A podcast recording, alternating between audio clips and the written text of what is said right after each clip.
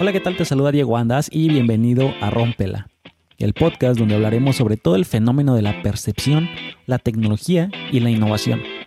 Esto con el objetivo de transmitir conocimientos, herramientas y tips para que puedas romperla en lo que sea que estés haciendo.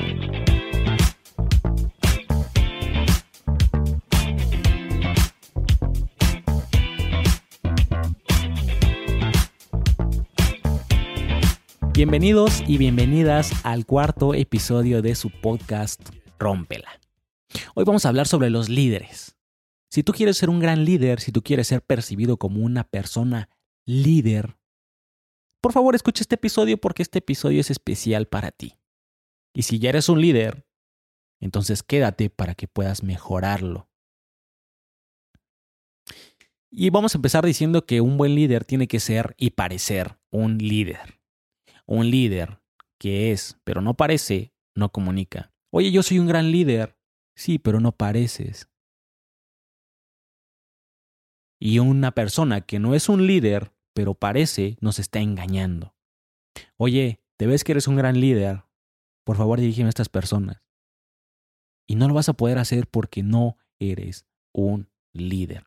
Y es que un líder es aquella persona que tiene la capacidad de dirigir el cambio que reconoce que algo puede mejorar.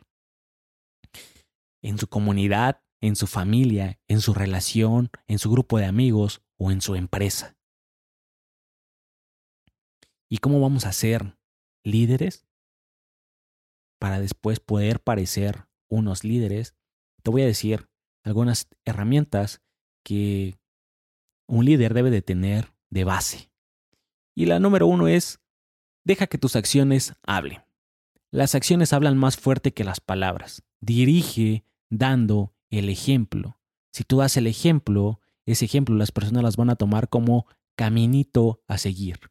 Entonces, deja que tus acciones hablen por ti. El tip número dos es aprende a corregir. El saber corregir es de vital importancia para un líder. Esta regla es aplaude en público y corrige en privado. La gente se siente muy mal al ser expuestas en público. Y esto aplica para todo, desde nuestra relación, cuando estamos con la familia y queremos corregir a la novia, al novio, o cuando estamos en una reunión de trabajo y queremos corregir al socio o a la socia, esto aplica en todo.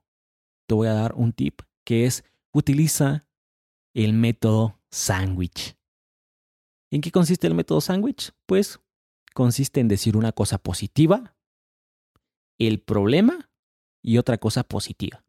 Por ejemplo, si tenemos a una persona que es muy buena pero llega tarde, entonces podemos decirle, oye, estamos demasiado felices con tus resultados, pero tienes que llegar a tiempo, porque requerimos de tus excelentes habilidades desde temprano. Entonces, ¿qué logramos ahí? Logramos corregir el camino sin crear rupturas. Entonces, corriges de una manera amable y va a decir, oye, qué amable fue al decirme esto, ¿no? Si lo piensa y si no, no lo, y si no, no se va a dar cuenta y, subconscientemente, inconscientemente, va a procesar la información y va a decir, ok, tengo que llegar temprano, ¿no? Porque mis habilidades son requeridas. Lo hace sentir bien, lo hace sentir importante, lo empoderas.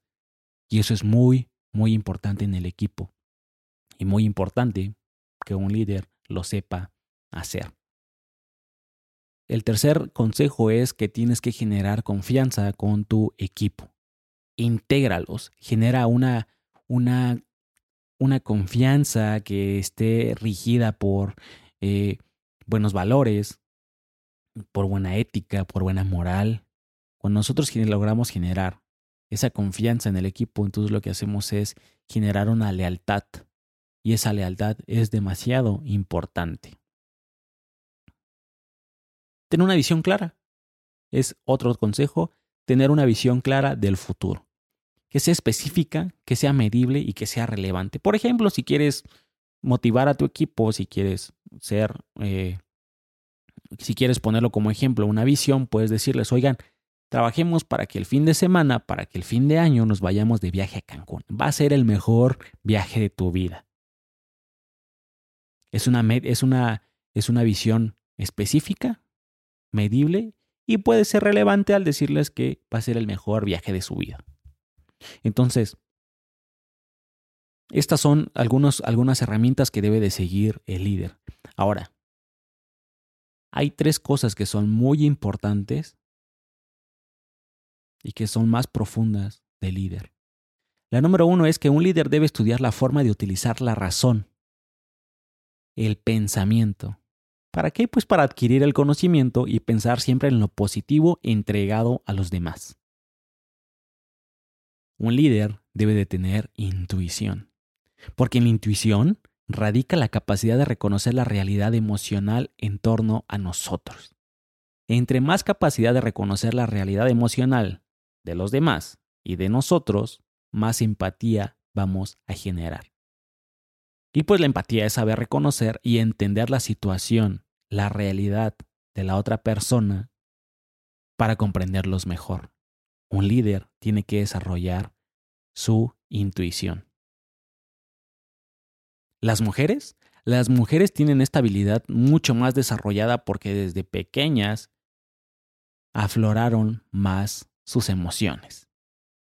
Y al hombre se las cuartan, porque al hombre le decían, no llores, sé macho, sé hombre. Los hombres no lloran, no son débiles, son fuertes.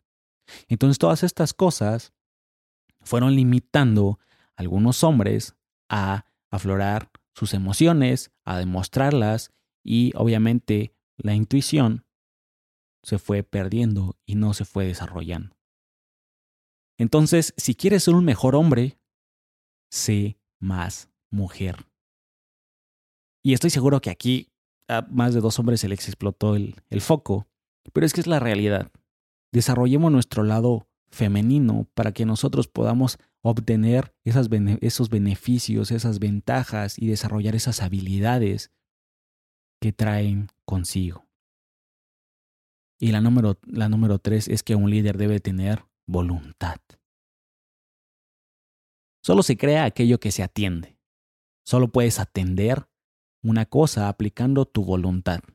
Un líder, alguien capaz, centra su atención y crea. Crea una mejor realidad para todos los que le rodean. ¿Tienes voluntad?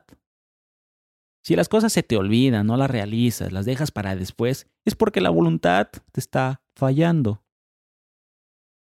Recuerda que solo se cree aquello que se atiende. Y por favor recuerda que donde está tu atención, donde está tu energía, en eso te conviertes. Y pues bueno, hasta aquí el episodio del día de hoy. Muchas gracias por escucharlo. Y sigo al pendiente de ustedes en arroba rompe la podcast en redes sociales, Instagram y Facebook, en diegoandas.com o en arroba diegoandas en Instagram. Quedo en espera de sus comentarios. Muchísimas gracias y nos escuchamos para la siguiente semana. Bye.